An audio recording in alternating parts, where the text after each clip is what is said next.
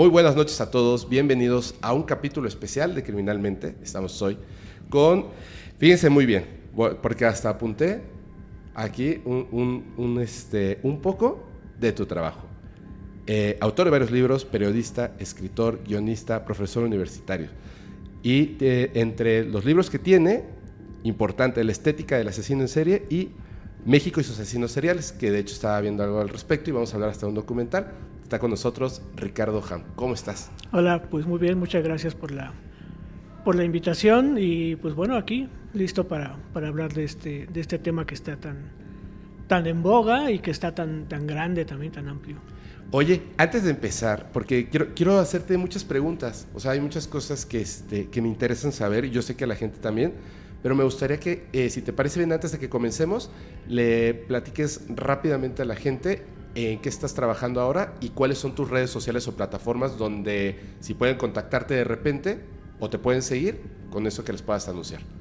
Bueno, eh, yo soy profesor universitario eh, y eh, dirijo una productora que estamos realizando ahorita documentales. Muy bien. bueno, soy escritor, escribo también para el Universal del Estado de Hidalgo, donde escribo algunas cosas sobre, sobre criminalidad, ¿no? cosas como más amplias, temas mucho más amplios de diferentes tipos de criminales. Y pues en la productora estamos realizando ahorita un... Realizamos una especie de, de trilogía de documentales y ahorita ya estamos en la postproducción del último de ellos sobre artistas underground de los 90 en la Ciudad de México. Y pues bueno, esperemos ya cerrar el año con eso. Muy bien. ¿Y tus redes sociales? Ah, pues estoy en Facebook. En Facebook creo que estoy como ricardo.ham7, algo así. Y la productora tiene un Instagram que es eh, Clotomedia, diagonal Clotomedia. Ok, de todos modos ya saben, en, la descripción de donde estén escuchando viendo este video, ahí van a estar las redes sociales del invitado hoy en día, Ricardo Ham. Oye, a ver, tengo, tengo, eh, quisiera, si quieres, antes de pasar a la parte de, de la criminalidad, es que me, se me hizo súper interesante esto del documental y lo del colectivo Semefo. Se me hizo súper interesante. De hecho, ayer estaba en una grabación y le empecé a contar a, este, a la persona, se llama Rix, del Grimorio de Rix, le empecé a contar acerca de, del documental y de todo esto del colectivo. Y me, de repente me di cuenta de que yo estaba contándolo así súper emocionado y su cara era así de, bro, en serio, eso, esto es de verdad. yo te lo juro, así. Y tenía una pecera y le dije, una pecera de 200 litros, etcétera. Pero cuéntanos, ¿qué es esto del colectivo Semefo? Bueno, el, colectivo Semefo se origina en los años 90, eh, se origina como, yo creo que con una generación muy grande de artistas underground en la Ciudad de México, sobre todo que tenía que ver con el performance o la performance, como le llaman en, en Sudamérica. Eh, fueron un grupo muy amplio, llegaron a ser 20, 22 integrantes. Tal vez la más, la más representativa de ellos, hay que decirlo, es Teresa Margolles, que hasta hoy en día sigue siendo una artista a nivel mundial. ¿no? Es quizá de las artistas mexicanas más importantes de la actualidad y ella comienza fundando junto con su pareja que era Carlos López y eh, eh, Arturo Angulo, el doctor Arturo Angulo, forman el colectivo Semefo, que era un grupo de performance eh, en primera instancia que después migró hacia hacer instalación, que sobre todo trabajaban temas de violencia. De hecho, la primera presentación de ellos es con un grupo de de metal muy pesado que tenía el nombre de, eh, de Caramelo Pesado y que después migró ya a, convertirse en la banda de nombre Semefo que acompañaba los performances en vivo. Y la verdad es que Semefo llegó a eh, ser un mito de sí mismos, ¿no? O sea, eran, se llenaban los lugares, no eran lugares quizás tan grandes como ahora, ¿no? Lugares aquí muy cerca, en, en Mazatlán, en en la panadería, por ejemplo, en, el en, Exteresa también llegaron a estar. Y tal vez su obra, una de las obras máximas, ya no de performance, sino de instalación, fue en el Museo Carrillo Gil, donde hicieron una instalación con, con eh, pues cadáveres de caballos, ¿no? haciendo carruseles o colocando los caballos en diferentes en diferentes eh, posiciones. Como unos círculos, ¿no? Hacían con los caballos. Ajá, exactamente, sí, como, como si fuera un carrusel de estos de feria, pero con caballos eh, reales, ¿no? Que tampoco eran caballos disecados, porque muchas veces me han dicho que no estaban disecados, que era otra técnica que no recuerdo ahora. Pero ¿Como de taxidermia más o menos? Sí, más o menos. Pero era impresionante verlos. O sea, un, un, caballo, pues es impresionante verlo. Imagínate ver como seis caballos en un carrusel, ¿no? Eh, y trabajaban mucho con el concepto de la violencia, que en los años 90 fue un problema, bueno, sigue siéndolo, ¿no? Pero en los 90 nos estábamos enfrentando a una violencia institucional eh, proveniente del neoliberalismo, proveniente de los, de, pues, los gobiernos corruptos, los gobiernos usurpadores. Y pues ellos estuvieron trabajando todo esto, igual que otros artistas de performance, pero ellos llevaron la punta de lanza, sobre todo por esta combinación que hacían de lo sonoro, eh, lo, lo, visualmente violento y que llegaron incluso a tener roces, aparte de entre ellos mismos, con, los, con las personas que iban a, los, a, los, a las acciones, ¿no? ¿A poco? Sí, no sé si han visto una película española que se llama Noviembre sobre un grupo de... Me fascina. Bueno, hay, una, hay, una parte donde uno de los integrantes tiene unos, eh, unos problemas con, con, el público, pues muy, de manera muy similar sucedía con, con Semefo, ¿no? Eh, llegaban a, a, a liarse a golpes entre ellos, a tener empujones con el público. De hecho, dicen muchos de los integrantes que una buena, en buena medida, la, migración que tuvieron del performance a, la instalación es precisamente que las instalaciones pues son obras más controladas, ¿no? mientras que los performances pues podían pasar mil cosas y que en ocasiones ya tanto ellos como el público podía peligrar de lo intenso que eran los, los performances. ¿no? Y sí, los pocos videos que hay de lo, de, su trabajo sí se veía que eran que se montaban verdaderos eh, lugares eh, pues de infierno, ¿no? Eh, entonces eran cosas visualmente muy poderosas y todavía el olor también el olor, lo sonoro. Hay una de sus instalaciones que fue, que fue por ejemplo, forrar un sillón, ¿no? Con, con, con vísceras. Entonces imagínate el olor. Yo recuerdo también el olor de lo del Carrillo Gil. Eh, pero sí, eran lo, lo, sonoro también, ¿no? Entonces estar viendo gente en, un escenario golpeándose entre ellos. Y que además podían llegar a aventarte cosas y que no tenías para dónde hacerte porque los lugares eran pequeños y además el, ruido, ¿no? El ruido tanto del bullicio de las personas como del metal súper pesado que estaba. Entonces era un, un, ambiente muy, muy denso y llegó a ser peligroso tanto para los asistentes como para los artistas. Y decidieron migrar a la instalación, que también lo hicieron bastante bien, no solo en México, en España, en Francia, hasta pues que desafortunadamente, como sucede casi con todos los grupos, pues terminaron eh, separándose. Ahora, pues Teresa Margolles es artista de nivel internacional.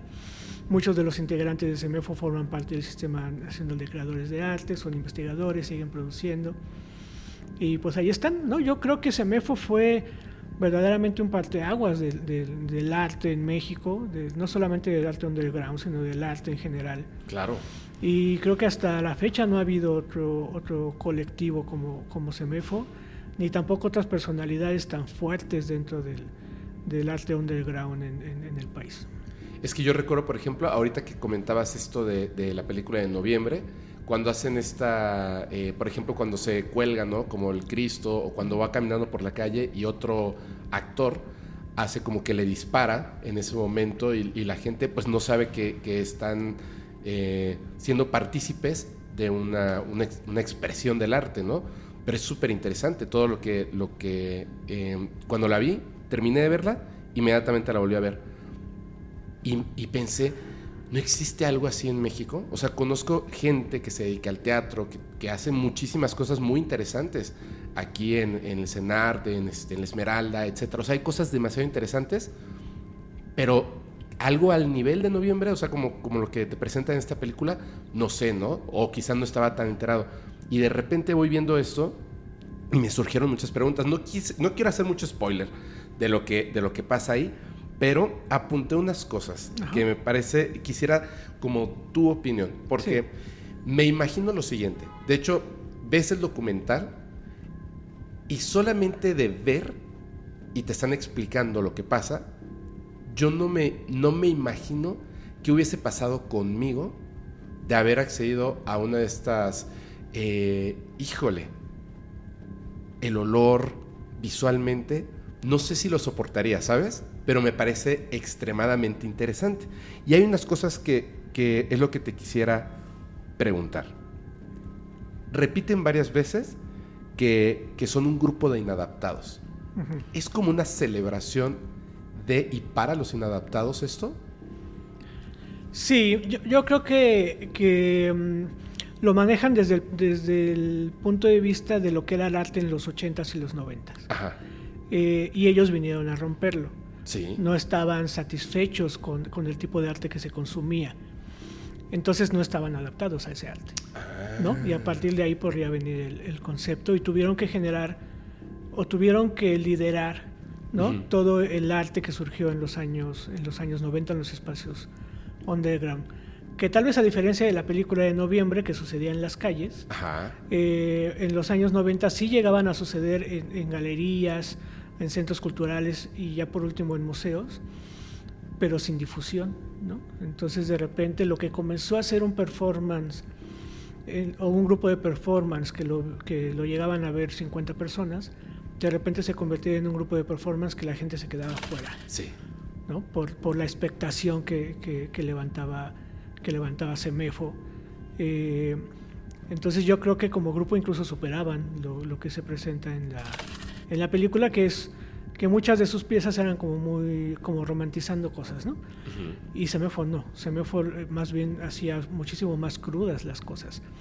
Eh, no sé, por ejemplo, el canto del chivo, ¿no? En el canto del chivo que de repente entran como a una especie de, de poza de agua aparentemente caliente, donde se finge que se acuchilla a alguien mientras eh, alguien toma un chivo y lo comienza a golpear en contra del agua y esta agua le salpica al público y tienes el heavy metal, bueno, ojalá fuera heavy metal, el thrash metal este, sonando a todo lo que da, este eh, pareciera que los integrantes de Semejo van y escogen a alguien del público para meterlo a esa fosa.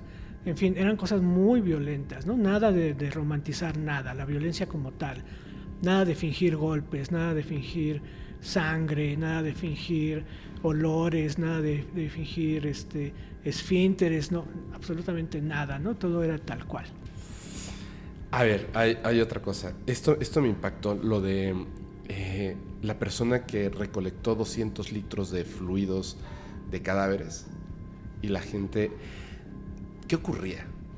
porque la gente no se espera esto, era, totalmente inesperado, ¿no? O sea, sabes, a lo mejor habías escuchado algo, pero solo de pensarlo, de estar en, el mismo lugar donde hay 200 litros de fluidos de cadáveres, debe ser un, un aroma que confunde incluso tus propios sentidos, ¿no? ¿Cuál era la reacción del público ante esto? Pues siempre fue una, yo creo que había una dualidad en las reacciones. Primero una, una cuestión de interés. Yo creo que cuando se iba a ver a Semefo uno sabía que iba. Ok. ¿no? Eh, pero siempre había como una parte de mm, aceptar que la violencia es cotidiana y que la violencia está al acecho de todos. Me parece que eso a veces se nos olvida. ¿No? Vemos la violencia de repente como espectáculo. Lo mismo, lo, decía Carlos Monsiváis cuando decía, eh, bueno, la, nota roja se consume tanto porque es, yo me siento a salvo de no estar retratado en ellas. Exacto. ¿no? Eh, y se nos olvida que en realidad la, violencia nos acecha a todos de diferentes maneras, de mil maneras. Hasta diría que somos producto de la violencia, todos nosotros, ¿no? Me parece. Eh, simple y sencillamente lo decía Walter Benjamin, que los, los, los sistemas legales están construidos a partir de, cuestiones violentas. Entonces somos un producto de la violencia como individuos y como, como, como sociedad. Y cuando nos tenemos que enfrentar a una, a una violencia cotidiana, la violencia que está ni siquiera a la vuelta de la esquina, que está llamando a nuestra puerta, entonces ya me parece que, que comenzamos a pensar diferente. Ese es uno de los, de los puntos que, eh, muchas veces me, me, gusta aclarar, porque siguiendo un poco con el tema que vamos a tratar hoy, eh, mucha gente piensa, no, pues el, homicida, el homicida, van a gloriar al homicida, eh, volverlo mediático, consumirlo cinematográficamente, consumirlo literariamente. No es igual, bajo ninguna circunstancia, que verlo.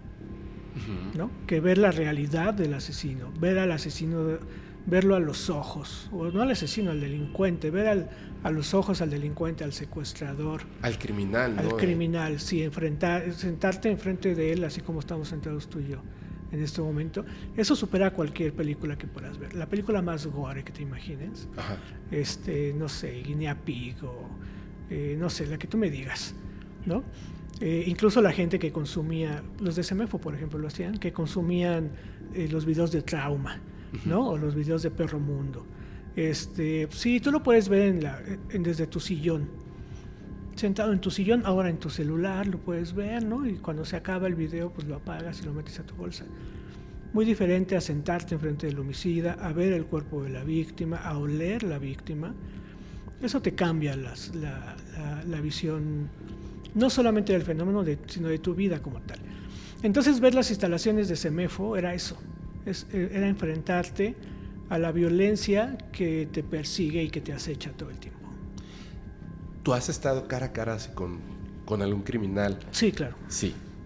Eh, ¿Nos puedes contar una experiencia? Así que, que quizá la primera. Pues no puedo hablar mucho por cuestiones de, de- de- de confidencialidad, de contratos de confidencialidad.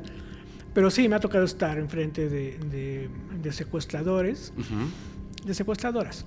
Y mm, ha sido muy complicado, es muy duro porque tú los escuchas decirte cosas que sabes que son mentiras, ¿no? Porque evidentemente pues primero lees un expediente, ¿no? Sabes a qué vas, sabes qué vas a preguntar, sabes la historia. Y te enfrentas y pareciera que estuvieras entrevistando a alguien de quien no sabes nada, ¿no? Cuando en realidad lo sa- sabes muchas cosas. Entonces, eh, pues sostener la mirada, ¿no? Sostener la, eh, la frialdad, ¿no? Tratar de mantenerte eh, concentrado en lo que estás haciendo, que no te gane la personalidad del que está enfrente.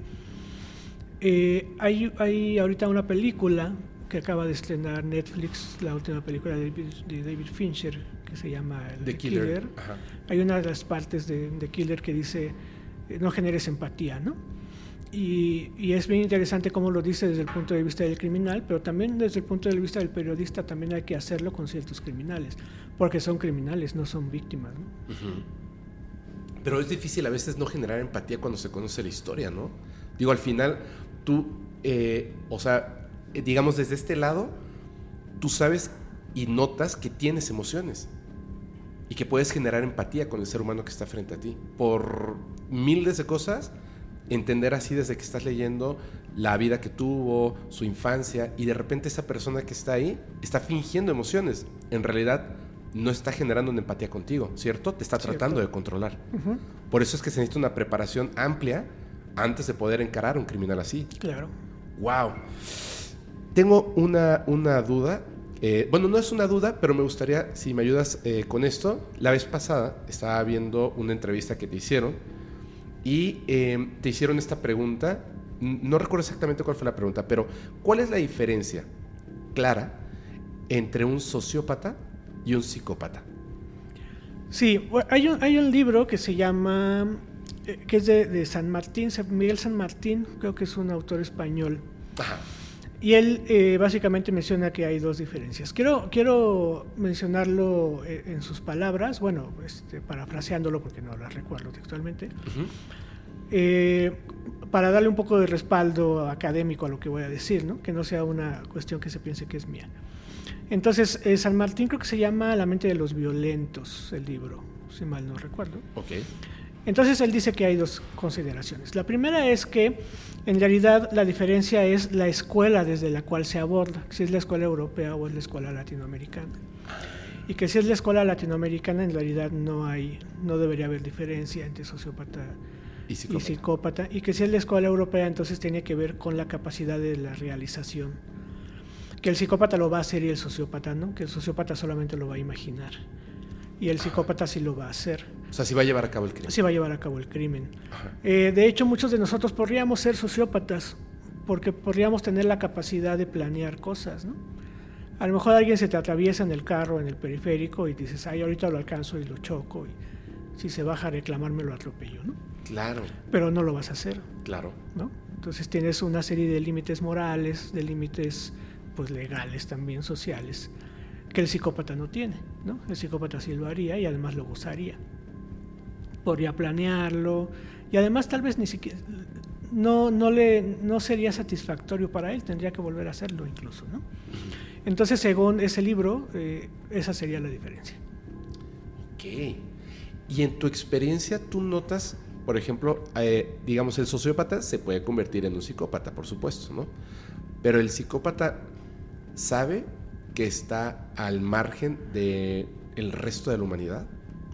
¿Sí se da cuenta? Sí, por supuesto. De hecho, es lo que le... los psicópatas son personas muy ególatras. Ajá. ¿De dónde viene la egolatría? Pues de saberse diferentes. ¿no? Se sienten superiores al ser diferentes. Sí, claro. Hay, hay eh, autores que mencionan que el psicópata no son personajes antisociales, es decir, no están en contra de la sociedad, sino que son asociales, que sienten que están fuera de la sociedad. ¿En qué momento se creen que están fuera de la sociedad? En el momento en el que son capaces de quebrantar la norma, la norma que todos nos rige. Entonces los psicópatas pues van a quebrantar la norma, van a quebrantar las reglas y eh, en un principio lo van a gozar, pero posteriormente se darán cuenta de que no es tan satisfactorio como lo habían eh, creído y van a tener que volver a hacerlo y volver a hacerlo y volver a hacerlo para alimentar su ego y para tratar de satisfacer esa eh, serie de necesidades que llegan a, a tener. Entonces los psicópatas saben exactamente la diferencia entre el bien y el mal saben exactamente cómo dañar a alguien y cuándo hacerlo y cómo eso les puede beneficiar. Entonces, con base en eso, el, psicópata está perfectamente consciente de lo que es. ¿Y es una condición física, o sea, en el cerebro, o no? ¿O puede ser construida? Es un trastorno de la personalidad. Entonces sí puede ser construida. Es, bueno, sí, se va alimentando. O sea, naces y te desarrollas, pero no se puede desarrollar de la nada. Eh, eh, es que hay una, es una discusión larga. Sí, ¿verdad? Sobre si se nace o se hace. Aquí también tendríamos que considerar desde qué punto de la criminología lo abordas. Ajá. Eh, la criminología, como muchas de las ramas, tienen siempre como dos vertientes, que es la vertiente tradicional y la vertiente crítica. Ajá.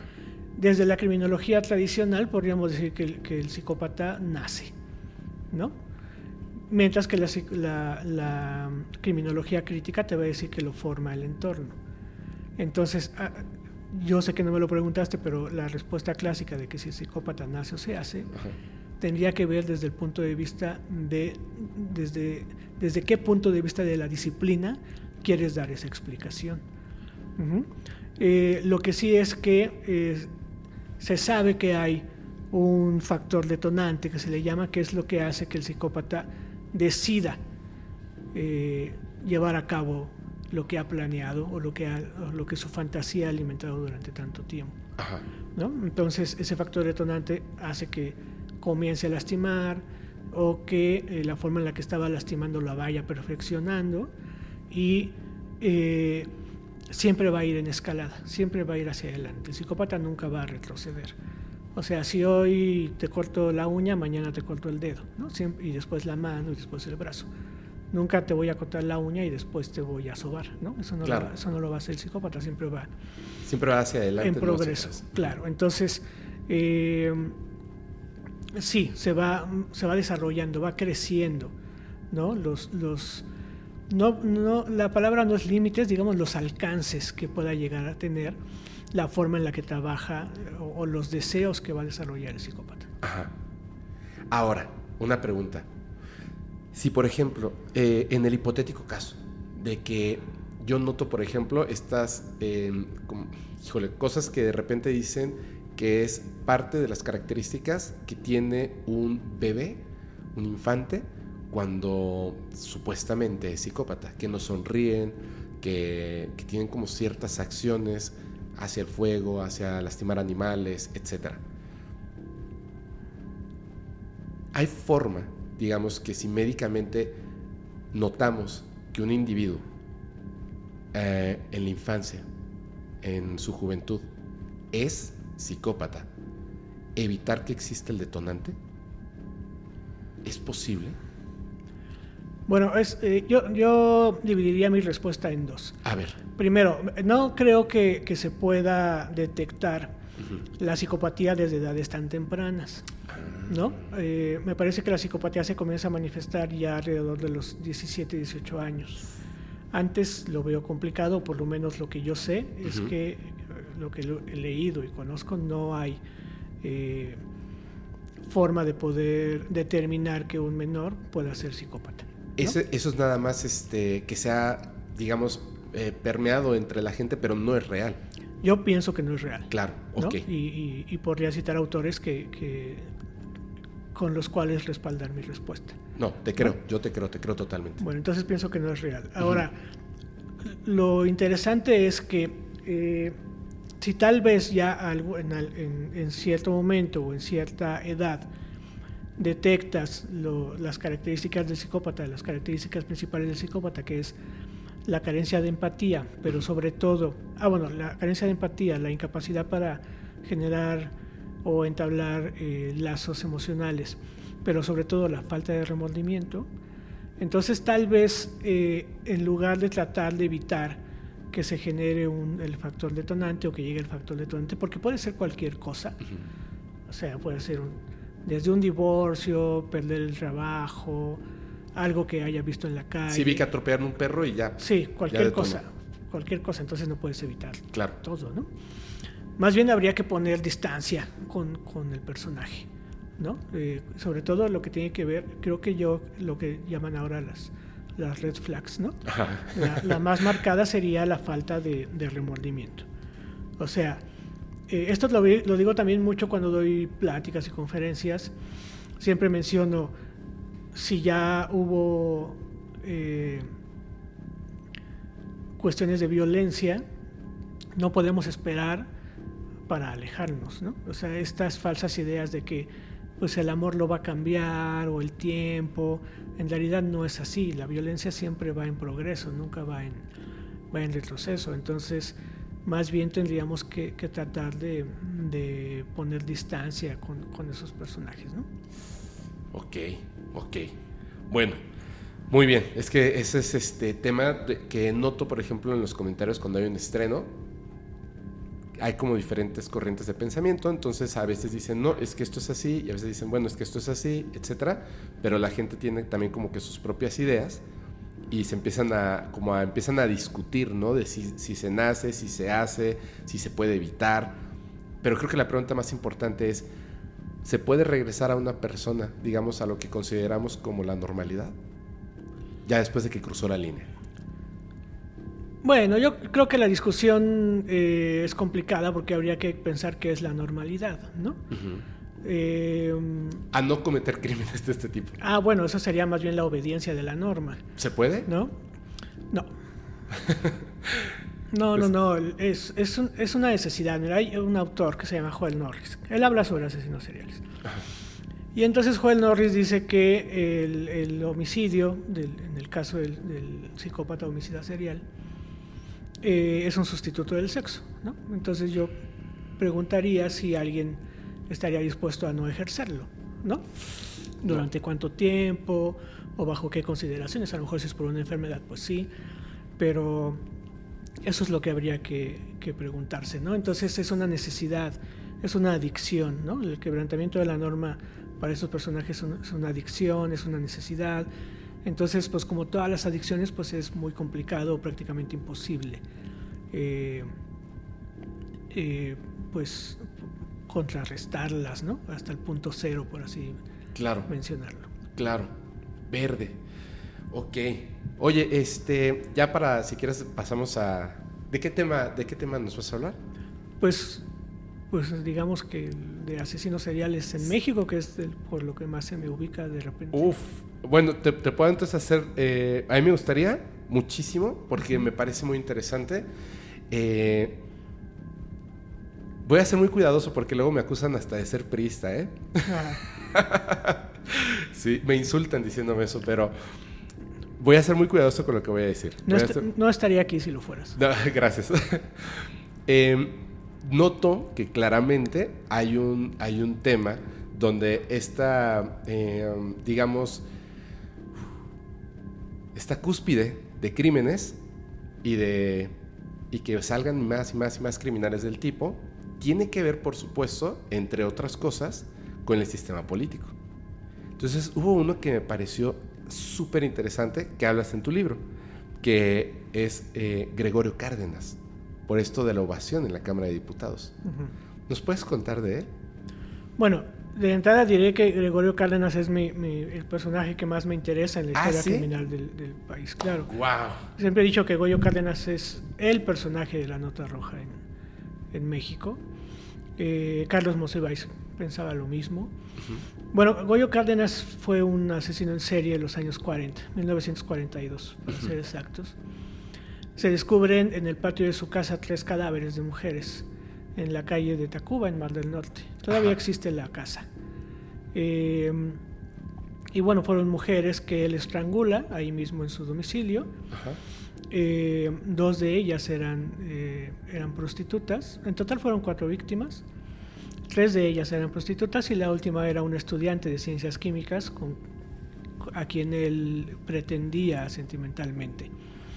Eh, ante la negativa de ella, pues termina asesinándola a golpes.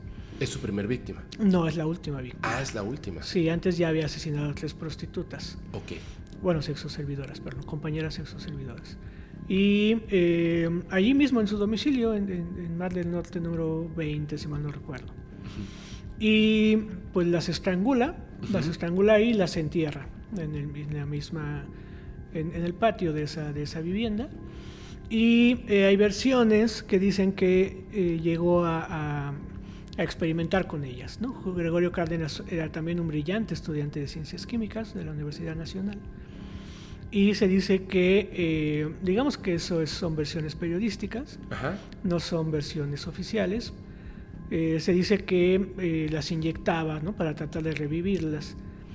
Junto a los cuerpos se encontraron también conejos y, gansos, que también se dice que fueron parte de los primeros experimentos eh, de Gregorio Cárdenas. Em, o sea, además de, de digamos, del, del crimen, él en esta parte de no generar un lazo emocional con la víctima, ya teniendo el cuerpo, entonces decidía experimentar con todo lo que sus conocimientos de química, sí. pensando que podría traer de nuevo a la vida a una persona y ya había experimentado con conejos previamente. Sí, con conejos y con gansos o patos, no recuerdo, okay. pero sí. De hecho hay, hay versiones que se dice que cuando, cuando sacan a los cuerpos de, del patio de, de, Mar del Norte, Ajá. presentaban una, eh, un tono en su cuerpo dorado, ¿no? Y no había una explicación, eh, eso también me lo dijeron a mí personalmente, uno de los vecinos, que todos creían que era por eso, porque experimentaba con los, con los cuerpos de las, de las víctimas.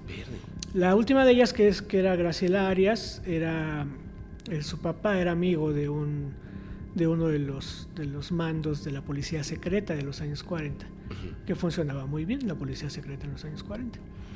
Entonces comienzan a investigar, se sabe que, que a ella la última vez que la ven, la ven con, con, Goyo Cárdenas, van a buscarlo a la casa de su mamá, que es en la calle de Zarco, muy cerca del, del Metro Hidalgo. Uh -huh.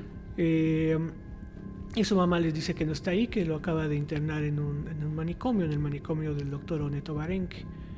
Y eh, pues van a buscarlo allá y Goyo Cárdenas los recibe diciéndoles que, que por qué le están preguntando cosas si él en ese momento es invisible, ¿no? que se acababa de tomar una pastilla de, de invisibilidad.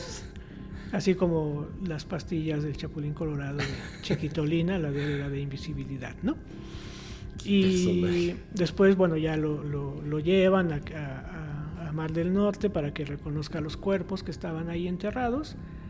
Eh, lo, lo, trasladan después a la sexta delegación de policía, que es en el centro histórico, en la calle de Victoria, lo que hoy es el Museo de la Policía. Bueno, no sé si sigue siendo el Museo de la Policía, pero era el Museo de la Policía hasta el año pasado, por lo menos. Y. Eh, Allí, ahí identifica los cuerpos, pero le dice a los mismos agentes que hace falta uno.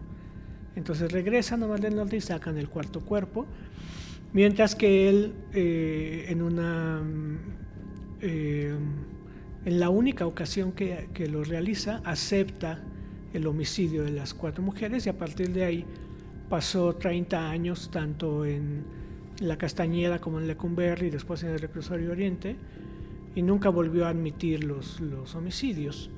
Y eh, hasta el día de su muerte no los volvió, que fue en 1999, no los vuelve a, a admitir. ¿Por qué crees que sea eso? Porque O sea, si ya estaba, ya había sido juzgado y él hasta había dicho que faltaba un cuerpo, ¿ya no se sentía orgulloso o qué pasaba con Pues es que en realidad nunca fue juzgado. O sea, nunca, nunca le dictaron una sentencia por los, Ah, los cuatro homicidios, porque siempre le dio largas, ¿no? Primero estuvo en la Castañeda. ajá.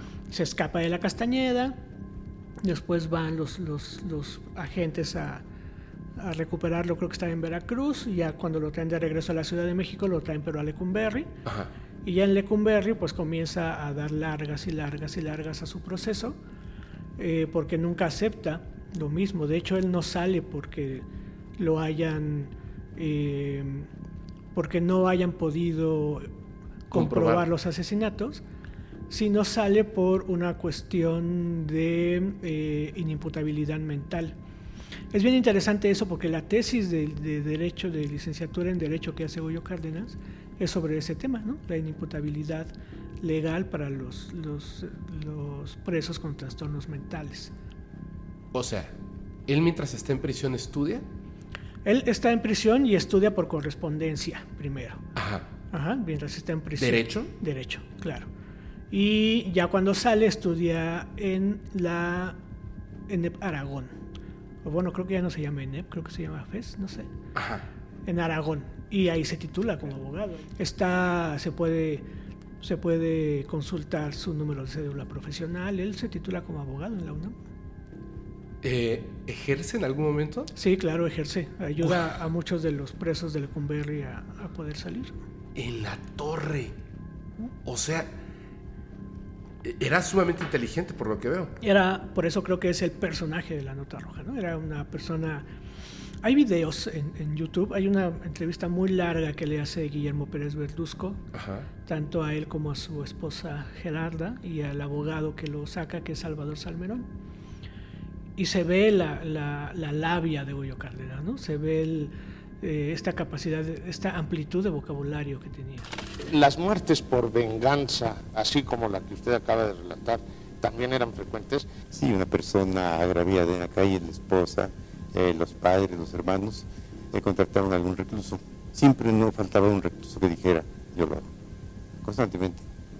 Y había de repente algún psicópata eh, ahí dentro de la crujía, pues digamos la crujía de, el cual cuando había un homicidio, que dos o tres delinquían al muchacho, él salía corriendo, yo lo maté, yo lo maté, nadie sabía de qué se trataba.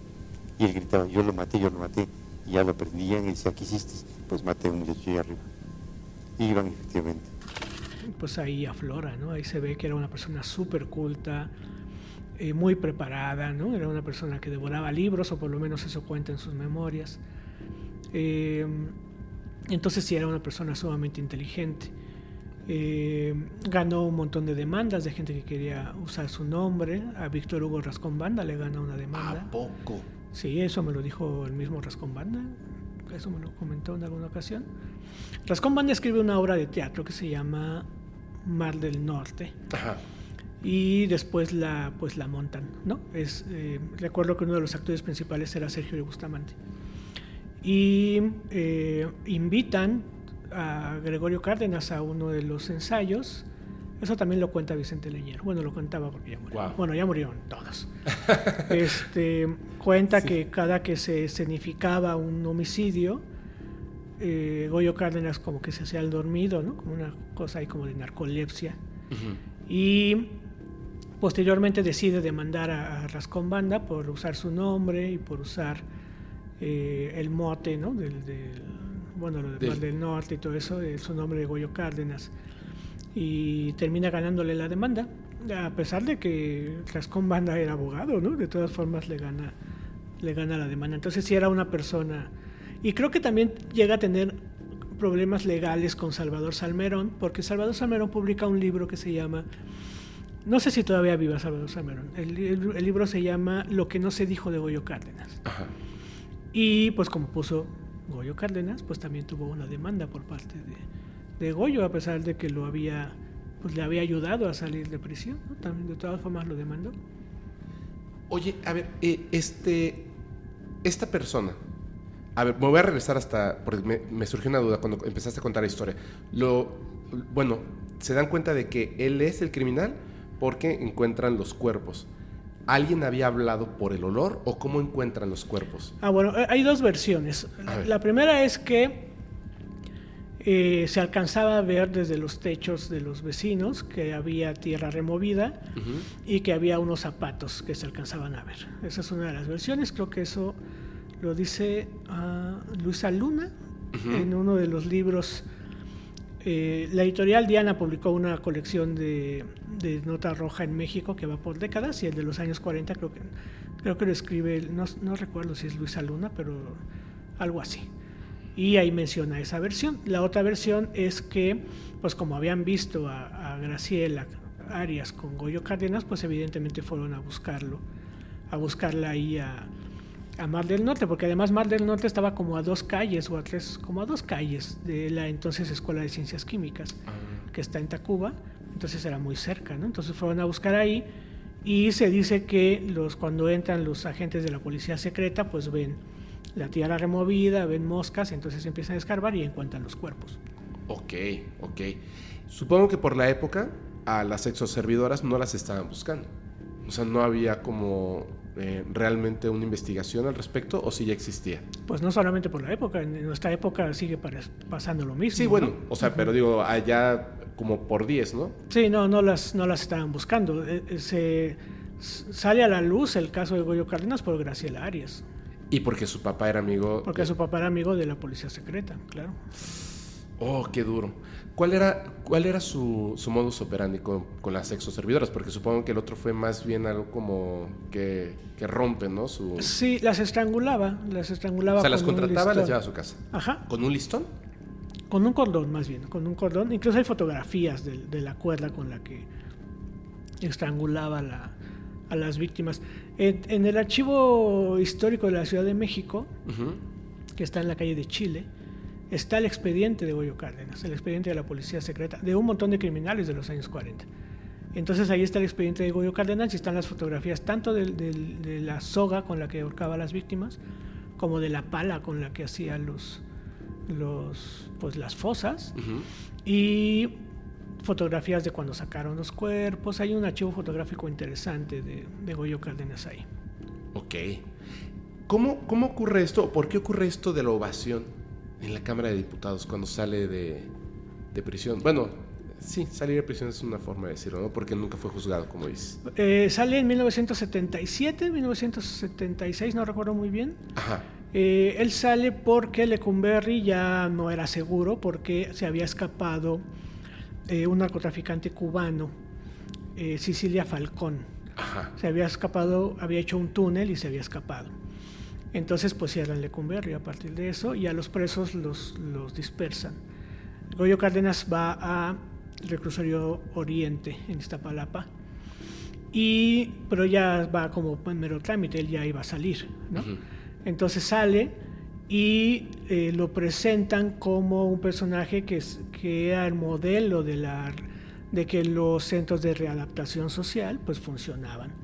¿No? Entonces lo, lo- lo presentan en la Cámara de Diputados, Moya Palencia anuncia que está, que está en la sesión y le generan una ovación los, los diputados priistas, como es, como es normal. Y pues ahí por eso es la, la famosa ovación a un homicida en, en la Cámara de Diputados. ¿Sabían? O Sí. sea, ¿de qué se trataba? ¿O, o nada más estaban ahí como generalmente... Sí, se sabían. Goyo Cárdenas fue un personaje muy popular. en Y sobre los- todo en esa época, ¿verdad? Claro, era muy, muy popular. O sea, había cómics, había canciones, había... Y escribía también en Películas. prisión, ¿cierto? Sí, él publica cuatro libros eh, y, y publica una serie de cómics muy larga, dos series de cómics muy largas. ¿Cómics? ¿Él los hizo? O sea, sí, él escribió el guion de los cómics. Uno se llamaba Celda 160 y otro se llamaba Las historias más horribles de Lecumberri. Y se supone que era Goyo Cárdenas contando cosas que había visto en, en prisión. De varios casos. Y eh, también escribe cuatro libros, escribe eh, Celda 16, Pabellón de Locos, Adiós Lecumberri y Una mente turbulenta. Son los cuatro libros. Los tres primeros son autobiográficos y Una mente turbulenta y es sobre otro criminal que conoce en, en, Lecumberri. ¿Y cómo lo trataban en prisión a él, sabes? Sí, eh, los, las autoridades lo trataban mal, ¿no? decía Salvador Salmerón, que era su abogado, que no le daban ropa de su talla, ¿no? que no le daban comida, que lo ponían, o una de dos, o lo dejaban mucho tiempo en el sol o no lo dejaban salir a, a tomar el sol. Pero en sus memorias, Goyo Cárdenas también menciona lo de la ropa, menciona que cuando, algo que le molesta mucho es que cuando llega a, la, a Lecumberri lo ponen en el pabellón de locos Ajá. o después lo ponen con los leprosos, ¿no? Y, es, y, son crónicas de prisión muy crudas de cómo se vivía en Lecumberri, ¿no? De, de, que no había alimentos, de que tenía que pelear por los alimentos. De que hay, un, hay un pasaje que a mí me gusta mucho, que hay un criminal muy eh, recordado, que es Sergio Ortiz, que se le conoce como el Sapo, uh -huh. que era un asesino de la revolución y entonces eh, Goyo Cárdenas cuenta que el sapo lo quiere matar, quiere matar a Goyo Cárdenas y que pues, se lían a golpes y Goyo Cárdenas lo vence, ¿no? Entonces, pues constantemente tenía que estarse golpeando ahí con otros criminales hasta que se gana el, respeto de todos y lo nombran como el mayor de la crujía, ¿no? Entonces, a partir de que es el mayor, pues ya tiene control. Además, pues es el preso que estuvo más tiempo en Lecumberri. Nadie estuvo más tiempo en Lecumberri que él. Entonces, pues se ganó respeto de todos, tuvo una tiendita ahí, ¿no? Este, comenzó a estudiar, comenzó a cobrar por, por sacar a gente de prisión y entonces se pasó de ser Goyo Cárdenas a ser Don Goyo Cárdenas. ¿no? Válgame. Oye, eh, a ver, quisiera que, que, si puedes nos hablaras un poco de, de la infancia o qué, cuál fue el detonante, qué, qué pasó en su vida que lo llevó a este tipo de crímenes. Bueno, hay un libro que se llama El caso del estrangulador, que es que lo escribe Quiroz Cuarón. Quiroz Cuarón, quizá el criminólogo más importante en la historia del país. Y Quiroz Cuarón dice que eh, Goyo Cárdenas durante su infancia tuvo problemas de tener mucha agua, de tener agua en la cabeza, ¿no? Eh, no recuerdo. ¿Hidrocefalia? Hidros, mm, es que no recuerdo bien si es eso o era otra situación. Eh, pero bueno, dice Quiroz Cuarón que a partir de ahí pues tiene daño neurológico. Hay una teoría que dice que los asesinos psicópatas, bueno, los psicópatas en general, tienen daño neurológico. Eh, entonces, bueno, ese puede ser uno de los, de, los, de los motivos. Y también, bueno, tuvo una relación con una mujer que termina engañándolo y termina divorciándose. Y ese pudiera ser el factor detonante del por qué Goyo Cárdenas después termina asesinando a mujeres. Wow. ¿Qué pasa con él después de que lo ovacionan? Es, ya está demandando a la gente que está utilizando su nombre.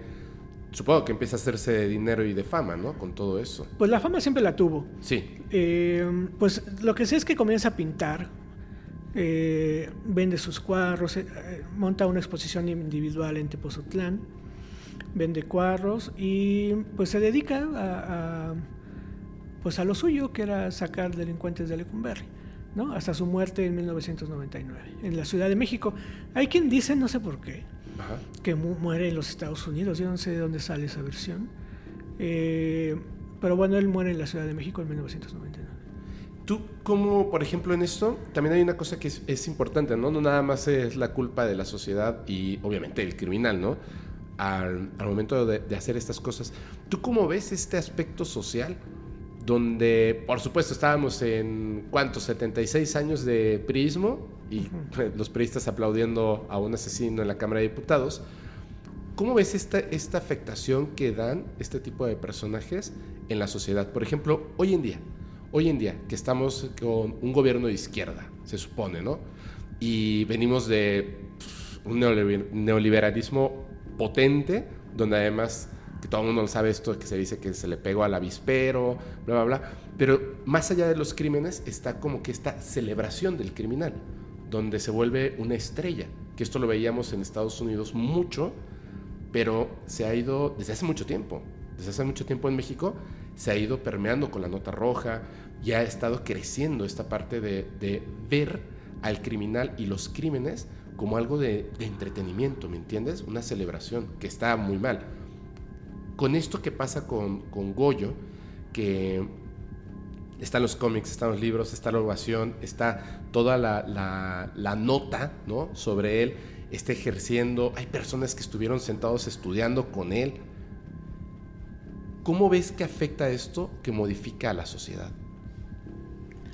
Bueno, lo que creo es que los, los criminales en, en, general son eh, objetos de admiración uh -huh. mientras están impunes. Es decir, la gente lo que busca es el antihéroe, ¿no? Ah. Aquel personaje que es capaz de quebrantar la norma sin ser castigado. Eh, nosotros vivimos bajo la falsa idea de la libertad, ¿no? Uh -huh. eh, Foucault muchas veces mencionó que la libertad no existe porque siempre estamos sometidos a un sistema legal. Uh -huh. Eh, entonces, en el momento en el que puedes escapar del sistema legal, cuando eres impune, es el momento en el que eres libre. ¿no? Entonces, los delincuentes son personas libres. Quizás los únicos que en realidad son libres porque no respetan el marco legal uh -huh. o porque el marco legal no los está castigando como debería de ser. Claro. Entonces, en el momento en el que por fin el marco legal o no el marco legal, digamos la policía, ¿no? Los captura y los mete a la cárcel, en ese momento la popularidad del delincuente termina porque ya no es un personaje libre, ¿no? Ya es, ya es como todos nosotros que puede ser sometido por, por las leyes y que se tienen que, que eh, someter a ellas, ¿no? Mientras no se someten a ellas, pues son impunes, son libres y entonces por eso son antihéroes. Goyo Cárdenas toda su vida fue un antihéroe porque nunca se le juzgó como criminal y salió sin que se le demostrara, ¿no? Y tanto así que tuvo, pudo ir a, a, estudiar derecho en la UNAM, salir, ganar demandas por lo que hizo, entonces yo creo que siempre tuvo como esta idea de la, de, de la libertad, de la, a pesar de que estuvo encerrado 30 años y que pudiera resultar un poco contradictorio lo que estoy diciendo. Sí estuvo encerrado 30 años, pero nunca fue un delincuente señalado por la ley. Claro, no fue juzgado. No fue juzgado. No fue juzgado. O sea, ¿qué importa que haya estado 30 años? De hecho, eh, uh -huh. pudo haberse quedado más tiempo, ¿no? Claro. Que era el este. Y sobre todo que, que su nombre como que se diluyera, como bien lo dices, es cierto al ser juzgado, como que el público pierde interés. Claro. Mientras es libre, mientras está burlando a la autoridad, uh -huh. es este, se vuelve como un objeto interesante el antihéroe. Claro. Wow. Oye, eh, quisiera hacerte una pregunta que me faltó hace rato, que me parece un poco importante. Fíjate, cuando estaba viendo este, el documental del colectivo Semefo, y muchas veces, mientras pues platicamos aquí acerca de, crímenes, de ciertas visiones, de cosas que, ocurrieron, me doy cuenta de algo que es muy importante. Según yo, hablamos como de esta, mmm, aquí en México, de esta celebración a la muerte, primero y 2 de noviembre, etcétera, ¿no? Para que de alguna manera somos un, una sociedad que de alguna forma, no única por supuesto, tenemos una manera distinta de ver la muerte porque se nos ha enseñado que es como el final, lo peor, lo, todo el mundo tiene miedo de llegar a eso. Y de repente me, me doy cuenta por las conversaciones que a veces nos alejamos tanto del concepto de la muerte y perdemos de vista el, el dolor que puede ejercer sobre todo cuando una vida es arrebatada, no una muerte natural, ¿no? En, en la sociedad, en la familia, etc. Y cuando estaba viendo esto del colectivo Semefo, hubo algo que, que, me pareció que estaba como implícito, más no, no se toca directamente, pero me parece, ¿eh? a lo mejor mi percepción está, está equivocada. Cuando ya es un cadáver, deja de ser persona y por lo tanto el objeto puede ser usado, por ejemplo, para el arte, como lo utiliza la ciencia en la medicina. ¿Tú crees que, que no es, o sea, bueno, te pregunto, uno, ¿tú crees que sea mmm, esa la idea también de lo del cadáver como un objeto de arte, más allá de estudio. Y dos, ¿no es una visión como la que tiene el psicópata? que la persona deja de ser persona? Bueno, yo creo que a, a partir de que, eh, de que morimos, nos convertimos en materia. Sí. ¿no? Entonces, pues esa materia puede ser utilizada como cuestión educativa, cuestión científica, cuestión artística, incluso. Semefo no son los únicos que utilizaban el cuerpo, ¿no? Claro. Hay muchos otros artistas que han, que han utilizado el cuerpo como, como material artístico, como materia, a final de cuentas, ¿no? Yo Claro. creo que eso, desde mi visión de las cosas, es, es válido. Ahora, si eso los, si es la misma visión del psicópata, no, porque el psicópata ve el cuerpo como un objeto satisfactor y además el psicópata lo que tiene, lo que necesita es eh, al ser humano en- con vida, porque eh, uno de los de las condicionantes o de los satisfactores del, del psicópata es el poder, es el ejercicio del poder. Entonces, el psicópata, a diferencia del psicótico, necesita controlar a la víctima cuerpo a cuerpo, sentirse superior a la víctima. Entonces, eh, por eso primero el psicópata siempre va a torturar, a violar y después a asesinar. No el psicótico. El psicótico primero va a asesinar y después va a violar o a mutilar. Ajá, porque el psicótico sí ya lo ve como una materia, no le interesa el, el controlar a la víctima.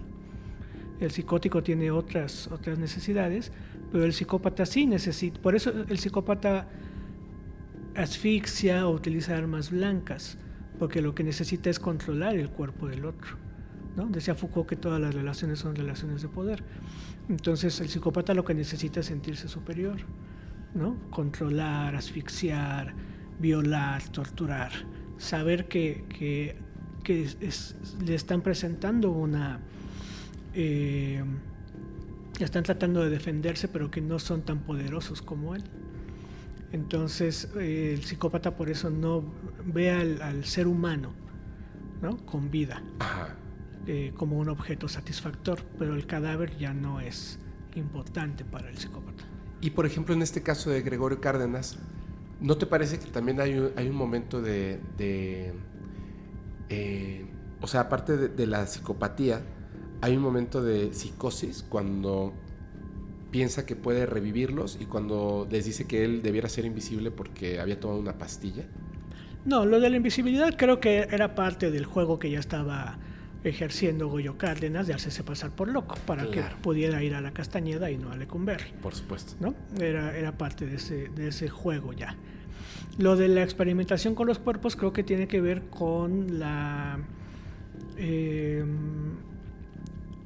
el narcisismo de Goyo Cárdenas de creerse lo suficientemente poderoso como para poder devolverle la vida a alguien. Ajá. No creo que fuera una, una condición de psicosis la de Goyo Cárdenas. Claro, tienes toda la razón. Oye, eh, si te parece, vamos entonces a que nos platiques un poco, o mucho, de Francisco Guerrero, que es, se supone, ¿no? ¿Es el primer asesino serial de México o es? Er, sí, es el primer asesino en serie en, en México. Eh, hay una mm, leyenda que yo la dejaré ahí nada más, que es la leyenda de Don Juan Manuel, ¿no? De este famoso caso del hombre que tenía pacto con el diablo y que le preguntaba a las víctimas qué horas son, y, dichoso tú que sabes la hora en la que mueres, ¿no? Y los asesinaba, los apuñalaba, pero es una leyenda nada más, ¿no? Claro. A pesar de que hay una placa ahí en el centro histórico, en el edificio en la calle de Uruguay, donde se supone que sucedían los, los crímenes, pues sigue siendo una leyenda, ¿no? De- que está registrada en el libro, en el libro rojo de, de Arriba Palacio y Paino. Pero se supone que es una leyenda porque no, no tenemos, este, digamos que evidencia de que haya Sí, realmente no. ocurrido. Sí, no, es una cuestión de, de tradición oral. Es de tradición oral. Y, se- y en caso de que existiera, ese sería el primer asesino Sí, en caso de que hubiera, de que hubiera alguna Evidencia, en algún momento, ¿no? sí. Que no, no existe. Ujú. Ok. Y entonces sí es Francisco Guerrero. Ujú. A- a- empezando por, ¿en qué, ¿en qué época, cómo ocurre esto con Francisco Guerrero? ¿Qué- Es- ¿Cuál era su modus operandi? Es 1888 cuando lo capturan. Eh, bueno, la referencia obvia es que es el mismo año de Jack el Destripador en, en- en Inglaterra, Es en, cierto. Whitechapel, ajá, Ajá. el mismo año. Eh, y bueno, él lo que hacía era eh, asesinar eh, sexoservidoras y degollarlas. Y después tirar la cabeza por un lado, se dice que en la zona aquí en la Ciudad de México, en el río Consulado, y el cuerpo por otro, eh, por otro lado. Y mm, bueno, lo, capturan pues porque ya eran, porque se sabía que era él, ¿no? Ya eran, eran demasiados los, los, los, los casos, las, la gente en la Ciudad de México sabía que era, que era él y pues ya lo apresa la policía. Eh, sin embargo, por una cuestión ahí de Porfirio Díaz, lo, lo, indulta en una ocasión y cuando sale, eh, Francisco Guerrero vuelve a delinquir, ahora asesina a una anciana de la misma manera y entonces ya es, lo vuelven a capturar y ahora lo mandan pero a San Juan de Ulúa donde ya eh, pues muere o se le pierde la, la pista. el juicio de Francisco Guerrero está relatado por un Quizás el que pudiera haber sido el primer criminólogo, que es Carlos Rumanac. Y Carlos Rumanac escribe un libro, eh, bueno, no sé si es del libro, pero está citado en un libro que se llama La Nota Roja en el Porfiriato Tardío. Y ahí viene la historia del chalequero y de cómo Rumanac está en el, en el juicio y lo va, lo va narrando. ¿Le decían el chalequero o el chaquetero? No, el chalequero. Chalequero. ¿Por? Sí pues porque confeccionaba, trabajaba con piel y se vestía de, esa manera. Ok. Y en, en su caso, ¿cuántos, ¿cuántas personas, a cuántas personas le, arrebató la vida? Pues uno de los problemas muchas veces con los asesinos seriales en México es que no hay datos exactos, ¿no? Y menos en aquella época. Y menos en aquella época. Debió ser una docena mínimo, ¿no? Que triplica la, la cantidad de víctimas de, de, Jack, el Destripador. Ah, de Jack el Destripador, claro en este caso, también lo detienen porque, o sea, ya era evidente que era él. Era evidente que era él. Tampoco había algo que lo estuvieran persiguiendo, simplemente que aunque... Que ya se le había pasado la mano, digamos. Ya se le había pasado la mano. O sea, era demasiado, ¿no? Era demasiado. Era demasiado. ¿Él también tiene un detonante que sepamos? No, es que hay pocos datos ya de, previos a la detención de, Francisco Guerrero. O sea, están los datos de del juicio y eso por, por Rumanac, pero ya de la infancia de, o por lo menos yo no los conozco, si es que existen, ya de la infancia y ese tipo de cosas de Francisco Guerrero, no, yo los desconozco. El, eh, esto, esto de, más allá de los asesinos, los asesinos seriales, ¿tiene algo que ver con el crecimiento en la sociedad? ¿O no? ¿O es un factor externo? Por ejemplo, eh, veíamos aquí cosas y eso desde todas las generaciones, ¿no? O sea, eso solo pasa en Estados Unidos. Y luego México alcanza y empiezan a ocurrir esas cosas. Y otras sociedades, hablando solamente de América, como países que van, digamos, en este crecimiento del país, no solamente del número de personas, sino socialmente. Y empiezan a ocurrir estos casos. ¿Está relacionado o es meramente...? No, yo, pienso que sí está relacionado. Es una cuestión de, de estrés, de competencia, de, de aglomeración, todo eso nos va, nos va afectando. Y eh, hay una teoría sobre la violencia que menciona que la violencia es como una especie de, de, hoy express, ¿no? Y que entonces va saliendo como poco a poco la violencia hasta que llega el momento en el que ya tiene que expresarse eh, o tiene que salir disparada, por así mencionarlo. Entonces yo creo que se van generando situaciones de, estrés, sobre todo cuando se van formando las ciudades o cuando las ciudades comienzan a ser insuficientes y eh, de alguna forma se tiene que, sacar el estrés y desafortunadamente pues hay personajes que se van al extremo y pues terminan haciéndolo de esta, de esta manera. Ok, wow.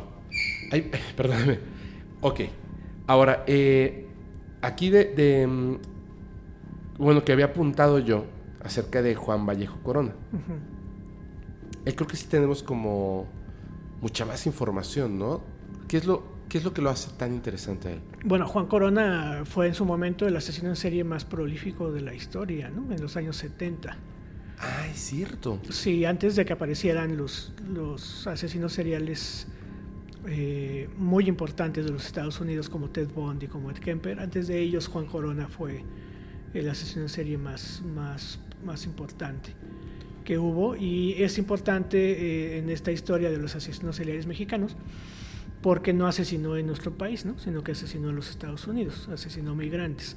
Entonces es uno de los tres casos de asesinos seriales nacionales que no han trabajado, por así decirlo, en, México, sino que lo han hecho en, otros, en otros países. Entonces, por eso la relevancia de Juan, de Juan Corona. Además, él aparece en la década de los 70, la segunda mitad de la década de los 70, cuando el concepto de asesino en serie como tal apenas se iba, se iba formando, todavía no existía previo a eso.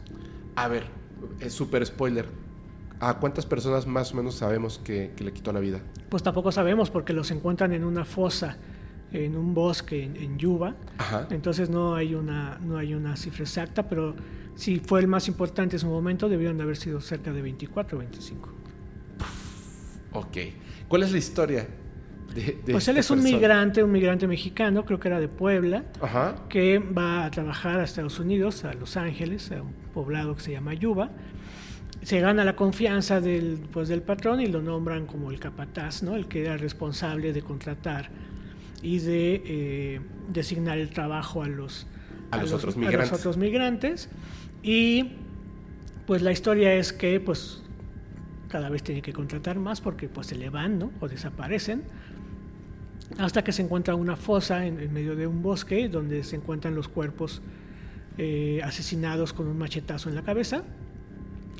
Y pues se señala directamente a Juan Corona como responsable porque en uno de los cuerpos se encuentra la dirección y el nombre de, Juan Corona, de que habían ido a buscar empleo con él o de que eran parte de los, de los trabajadores que estaban con él.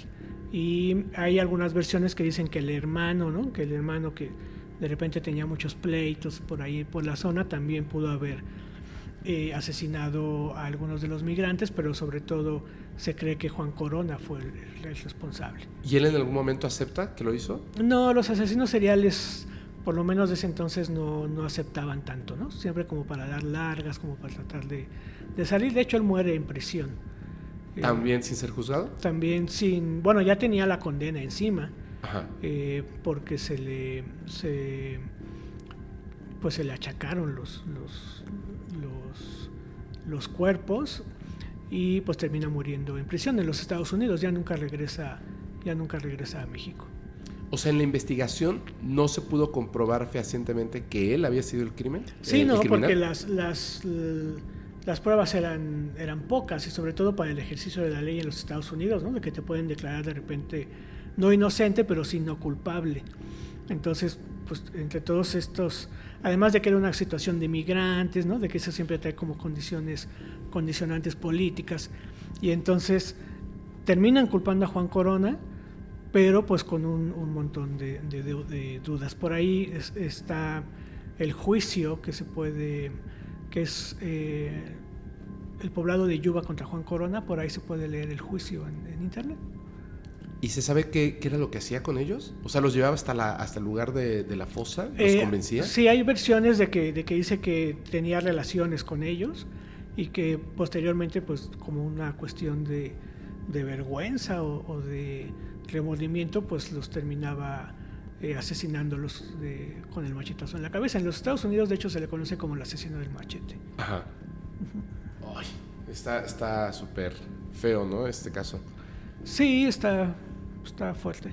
Sí, pues es que, es que eh, digo, no por el tema, digo, sí, obviamente por el tema del crimen, pero por la idea de, esto de, a todo lo que se enfrentan las personas migrantes y que yo no nada más es que, que este... Y al final tu vida está en riesgo por la policía de Estados Unidos. Al final tu vida está en riesgo por las, el clima, porque te meten en una caja ahí los polleros, etcétera pero además de que te puedas topar, o sea, ya cuando piensas que ya cruzaste, ya estás del otro lado, en calidad ilegal, pero ya tienes hasta trabajo y de repente una persona te mete un machetazo en la cabeza, o sea, está terrible. Y porque tu crimen es querer ganarte la vida, ¿no? Tu crimen es querer ganarte la vida. Ese es el crimen. Sí, no, está, está terrible. Y además siendo él mexicano, ¿no?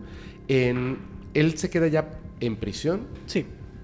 Muchísimo tiempo. Sí, ya muere en prisión. Tengo una, duda, nada más, es, una mera curiosidad. Esta, él es la persona que ya en su vejez se veía como, como si tuviera chueca la cara. Sí, en las últimas fotos se ve que tiene como un, ojo más, como hacia arriba y otro hacia abajo, Ajá, ¿no? sí. Pero como que se fue generando esa condición, ¿no? Supongo que es genética. Pues no sé si sea una, tuvo algún tipo de parálisis facial en algún Ah. momento, una cosa así. Sí, es que, es que esa imagen es un poquito como cuando te hablan de esto y, y de repente te presentan esta fotografía, es como raro, ¿no? Es así como de, ok, esta persona. Fíjate que pienso que es raro porque mientras te están contando la historia, pues te imaginas un monstruo, ¿no? Te imaginas un monstruo. Y ya cuando ves la fotografía ves una persona acabada completamente. Exacto, exacto. Y entonces él, así, al igual que muchos criminales, jamás acepta. Entonces, después de que ocurre, e- eso es la, la que me parece que es interesante, ¿no? Cómo, cómo la sociedad o cómo el, el, este, lo que está ocurriendo a tu alrededor cambia, cambia la forma en la que están ocurriendo estas cosas. Después de que ya se, empieza a utilizar el término, se empieza a hacer el estudio profundo de, de la mente del criminal, de los asesinos seriales, empiezan a surgir entonces asesinos seriales que cuando ya son capturados, incluso dicen, no, no, no, no, eh, no fueron 12, fueron 16, hay cuatro cuerpos más allá. O sea, quieren que su obra se conozca en la totalidad, ¿no? Como si ya soy una celebridad. O sea, empieza a ocurrir esto después de... ¿En qué, en qué década será? ¿En los noventas? Em, sí, yo creo que en, en los 90, porque en los 70 todavía eh, no había la fascinación por el asesino en serie porque, porque se le desconocía como tal. Ajá. ¿no? No existía ni siquiera el concepto, no había muchas investigaciones al respecto, entonces no, no estaba este eh, interés mayúsculo en la figura del asesino en serie. Hasta yo creo que los 90, que ya las investigaciones fueron encaminadas, cuando ya los grandes nombres estaban, estaban en prisión y soltaban datos. Eh, yo creo que en los 90 comienza, comienza a despegar, eh, incluso cinematográficamente hablando. Sí. A ver, son ultramediáticos los de Estados Unidos. En tu, en tu opinión, incluyendo a los Estados Unidos, México, pero dejando de fuera esta parte que hacen los medios donde van a, a, este, a potenciar, digamos, la fama de uno de estos asesinos seriales o criminales. Desde tu punto de vista, ¿cuál es eh, el más interesante A nivel mundial. a nivel mundial? Yo creo que Luis Alfredo Garavito. Ah, bueno, sí. Sí, sí. Sí, un asesino en serie colombiano, el mayor asesino serial de niños, Ujú. eh, 192 niños Sí, que asesinados, aparte de los violados, ¿no? Además. Y acaba de morir, tendrá un par de meses que murió Luis Ujú. Alfredo Garavito. Y él sí aceptaba esta parte de que se disfrazaba, ¿no? de cómo atraía a los niños. Eh, yo creo que desde el punto de vista de la psicología criminal, el- de la criminología, él podría ser el asesino en serie más interesante. Porque aceptaba las cosas, ¿no? porque no se las guardaba, porque, porque se, se autorreconocía como, como este asesino en serie eh, meticuloso, que planeaba, que se disfrazaba. entonces creo que Garavito podría ser el más, el que valdría mucho la pena Su eh, estudio, ¿no? Su estudio. Sí, es cierto. Y además, este, de hecho, ahora como, como acaba de fallecer, ah, recientemente se volvió otra vez súper viralizable, o sea, todo el contenido que tiene que ver con él, ¿no? Sí. Eh, a cada rato me salía y me salía y me salía y me salía esta entrevista súper interesante. ¿Cómo se llama la persona que es? No sé, pero es como un Ay, Adal Ramones de allá, ¿no? Sí, más o menos. Pero Que, es que fíjate que eso es, es triste, A ver, el tipo de personajes que de repente tienen acceso a, a- a los- a cierto tipo de delincuentes. Hay una Claro. entrevista por ahí que le realizan a Juana Barraza, aquí, que yo creo que es la única entrevista que ha dado. Y de repente el entrevistador le pregunta a Juana Barraza, oiga, ¿usted cree en el amor? ¿Le puedo preguntar si le dio un besito a Charlie Manson? No, siempre fue un compañero, un amigo de trabajo y hasta ahí. ¿Se enamoró de algún luchador? Mejor lo dejamos así. O sea, ese tipo de preguntas, o sea, una- un encuentro con un personaje como Juana Barraza, pues se tenía que haber aprovechado desde otra forma, ¿no? O sea, no preguntarle que si le gustaba Latin Lover, que si lo tenía enfrente, que qué le diría o qué le haría. O sea, estupideces, fue estupideces. una persona de TV Azteca, si no, si no mal recuerdo. No, creo que es de, fue de, no sé, eh, bueno, sé que lo presentaron en un noticiario de con Gómez Leiva, entonces no sé si fue de fórmula. Ah, puede ser, puede ser. Que le hacen esta, esta entrevista. Hacen la entrevista Donde le preguntan Juan acerca de, de si ella era, este, que, que- que le gustaba más de la lucha libre. Ajá. Este tipo de preguntas como de, ok, sí es parte importante de su historia, pero no ya cuando está siendo, ya Sí. fue juzgada, no sé, no le va a hacer esa pregunta. Sí, sí, sí, me parece de muy baja calidad periodística y muy baja calidad científica la, la- la entrevista que le realizan. Y, e insisto en que creo que es la única entrevista que, que hay con ella. Hay algunos videos de cuando la capturan, Ajá. pero una entrevista como tal eh, creo que es la única que, que por lo menos yo he visto. ¿Legalmente es difícil entrevistar a, a alguien en esa condición? Creo que debe de estar ya eh, sentenciada. Ajá. para que se pueda entrevistar ya o sea que ya no haya ninguna eh, eh, ninguna apelación ni ninguna Que no haya un proceso legal, ¿no? Que no haya un Que proceso pueda legal. afectar obviamente la entrevista a ese proceso legal. ajá sí Y se puede. sí se puede pero sé que Juana Barraza cobra por las entrevistas Ok, claro. Y, y éticamente para el periodista pues eso no no está ni siquiera a discusión Es que es bien complejo, ¿sabes? Porque no es lo mismo el que es una de las cosas que, que yo le señalo mucho a, a la gente. Sobre todo, por ejemplo, tú que, que eres un profesional del tema y evidentemente yo no. Pero es lo que le digo a la gente, tengan mucho cuidado con lo siguiente, porque hay que respetar el, oficio y también, obviamente, el esfuerzo que las personas han puesto en ciertas cosas y no lo podemos simplemente destruir como en el caso de los asesinos seriales, porque nos parezca entretenido. Es decir, si yo, por ejemplo, en este caso, y se lo digo mucho a las personas, antes de empezar, ahorita antes de que empezáramos nosotros, tú puedes decir lo que quieras y esto es una conversación. No es una entrevista porque yo no estudié periodismo. No es una entrevista porque no es este tipo de medios. De hecho, es lo que le ha dado mucha salida o, este, o mucha exposición y a la gente le gusta del tema de los el formato del podcast donde estamos platicando y de repente me puedes interrumpir o de repente puede salir algo gracioso y nos reímos porque humanamente es como estar tomando un café y platicar.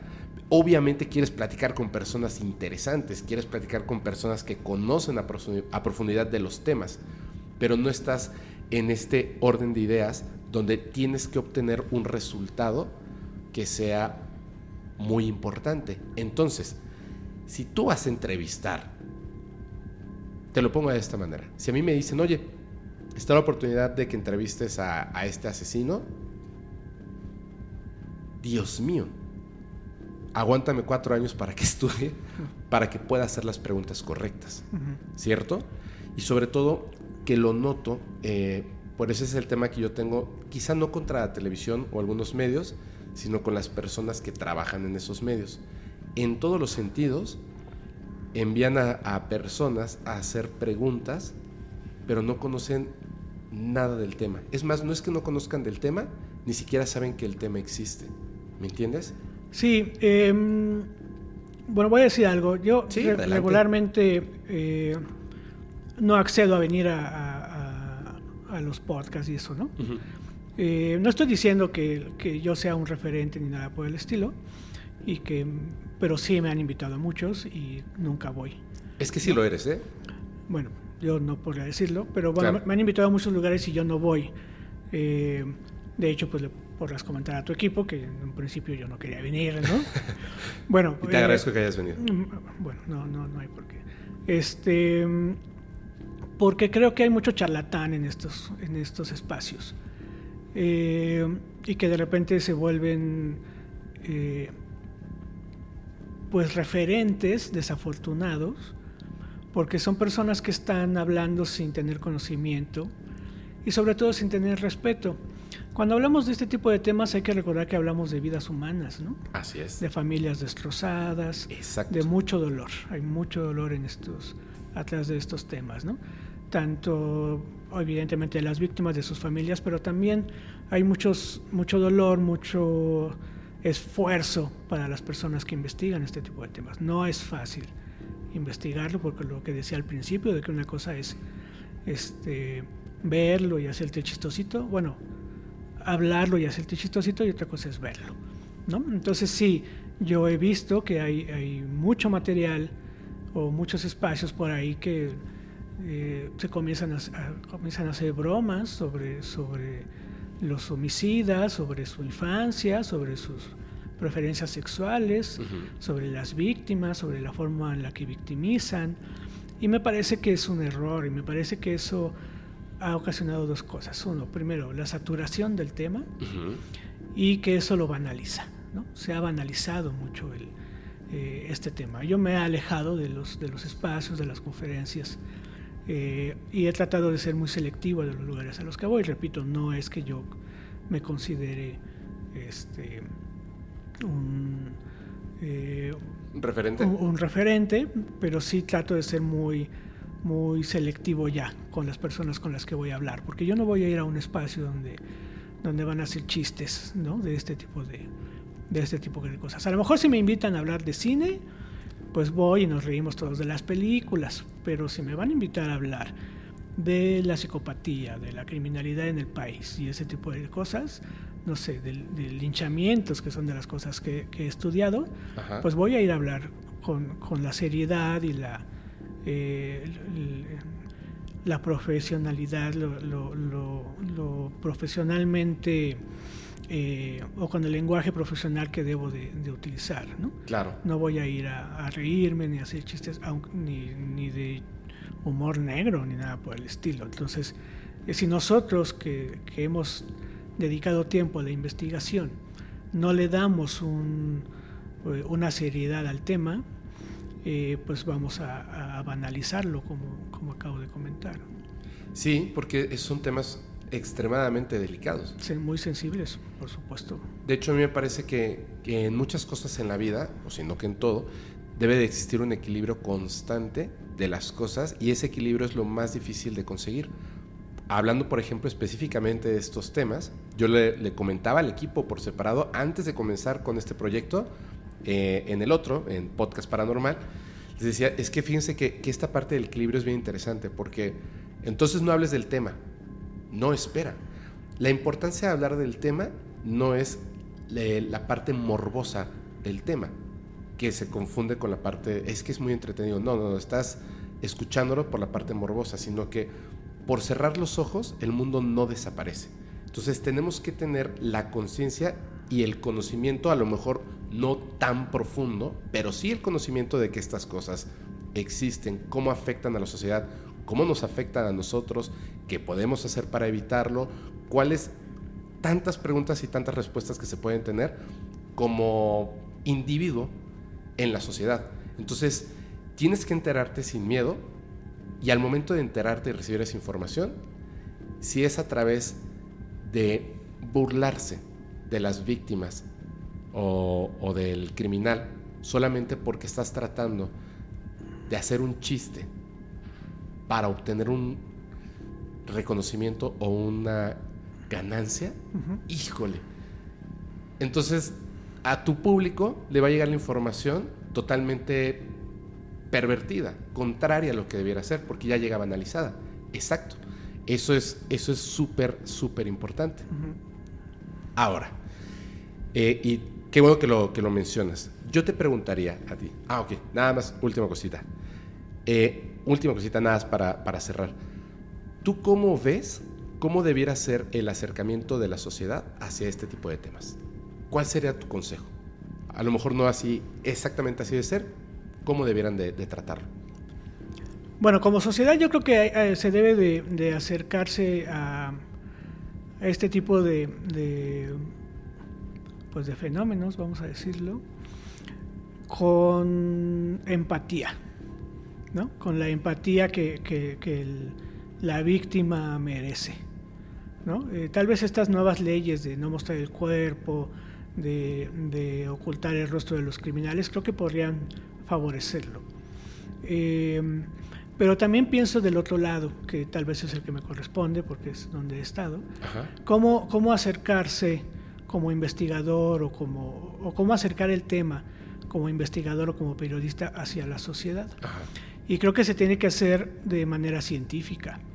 Yo muchas veces he mencionado en varios espacios que es momento de que el periodismo de nota roja deje de llamarse así y que se comience a llamar periodismo criminológico y que entonces las investigaciones partan desde ahí, ¿no?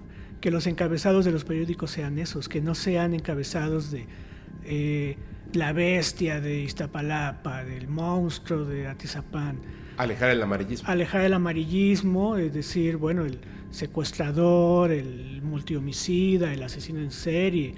Pero bueno, quitar este tipo de, situaciones, eh, narrar o, tratar de acercarnos desde la criminología, ¿no? Este, decir, bueno, el asesino este, hacía esto, por, se pudiera interpretar que por estas situaciones.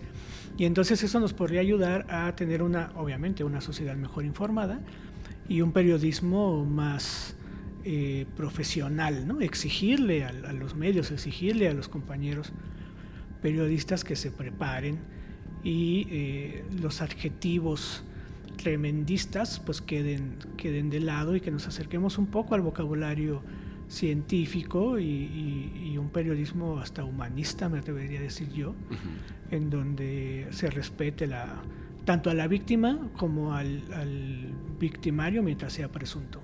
Claro, por supuesto. Muy bien. Oye, está, está fabuloso, te agradezco muchísimo, te agradezco muchísimo. Y eh, les voy a súper recomendar, súper recomendar los libros. De hecho, les vamos a poner aquí un enlace para que, creo que lo, eh, bueno, está en varias librerías, pero si, no sé si tienes un enlace para venta en línea. No, no, no. Pues ahí, por ahí están los libros en... Pues les ponemos los títulos. En PDF ya en línea. Yo no tengo problema con que lo lean en PDF. Ah, qué buena onda. Te lo agradezco entonces el doble. Gracias Ricardo. Y eh, pues ya lo saben, eh, si quieren mandar ustedes alguna recomendación, les dejamos el correo en pantalla no se olviden de seguir, por favor, al invitado. Ahí vamos a dejar todos los enlaces para que ustedes puedan acceder a toda esta información. Nos vemos la próxima semana para adentrarnos en la mente de otro criminal. Chao.